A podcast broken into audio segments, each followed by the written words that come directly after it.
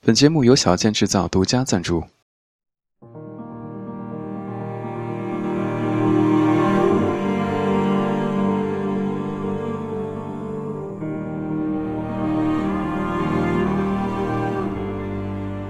有一种孤独，是当大多数人不赞同我时，你却偏偏站在我这一方。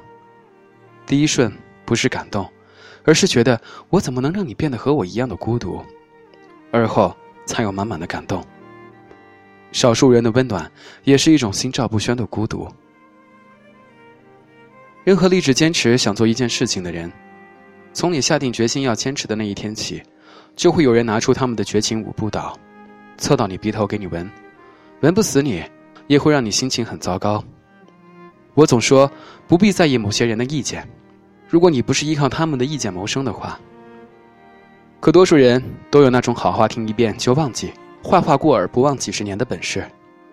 你写的东西我根本就看不懂，你的东西太矫情了，你写的东西就是为了凑数，你写的东西顶多是叫做不叫好。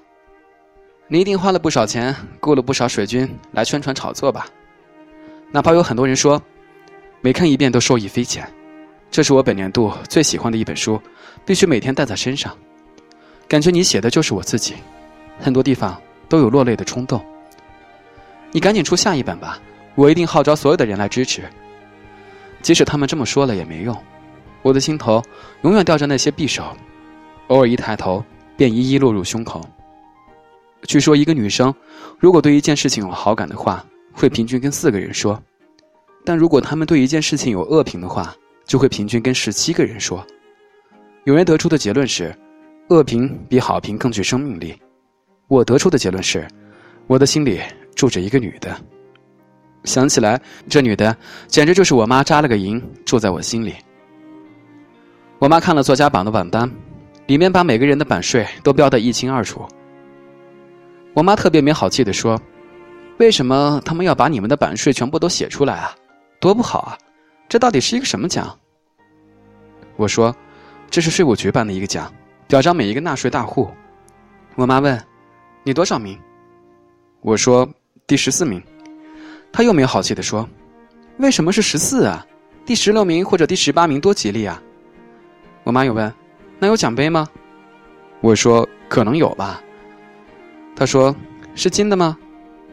我说：“应该不是吧？”他说：“他们好小气啊！”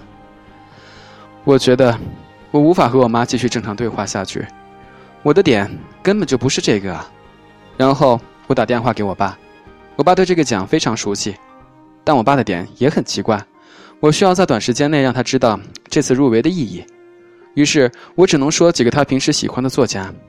我说：“你知道某某某吗？”他说：“知道。”我说：“你不是看过那个人的书吗？”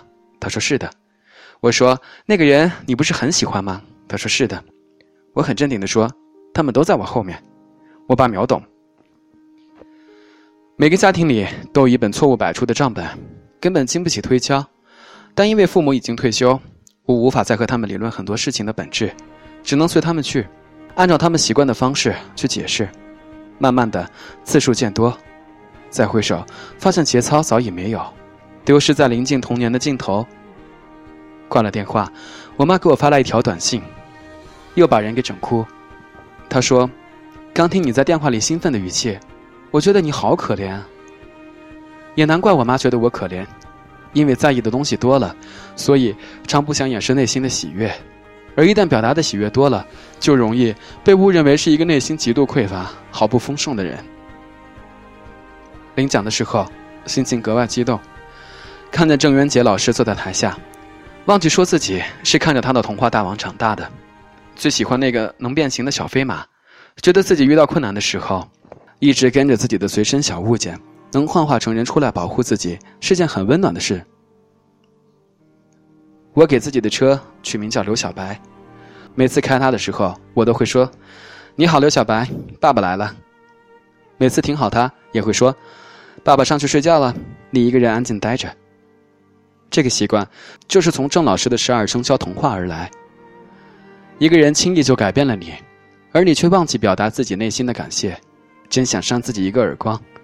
不是因为浪费了宝贵的机会，而是后悔在那么重要的时刻没有把时间留给一个对自己那么重要的人。有读者给我递了一封信，写得很长，看得我泪眼婆娑。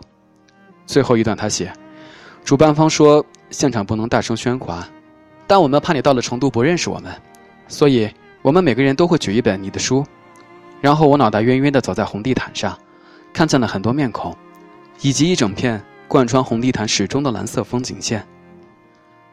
也许从小内心缺乏自信，所以到现在也难以相信很多已然拥有的温暖。谢谢每一位读者的成全，我肯定会越来越好。当我讨厌一个人的时候，如果这个人突然说喜欢我，那我就一点也不讨厌对方了。就是这么有原则，无法讨厌一个有眼光的人。一位朋友这么说：“谢谢那么多有眼光的人，你们用一点一滴的温暖，成全了今天的我。”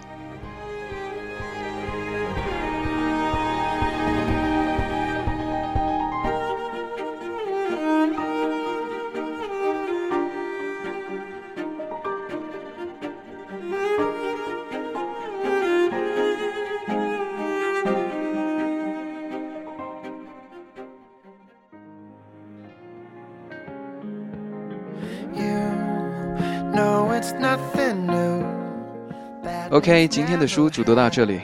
如果你是第一次收听，并且觉得还不错的话，请搜索我的微信公众账号 DTU Life。如果你有什么好的书目想分享给大家的话，请在平台里给小江留言。